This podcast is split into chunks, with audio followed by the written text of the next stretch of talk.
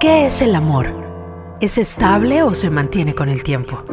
¿De qué sirve amar demasiado si al final se van y te rompen el corazón? ¿El amor es sufrimiento? Soy Gaby Ventura, una mujer de treinta y tantos sobreviviente a una decepción amorosa. Con el paso de los años y después de algunas relaciones fallidas, he aprendido que este pedo del amor a mi edad no se trata de tener algo serio, sino de tener algo sano. Esto es de amor y otras decepciones.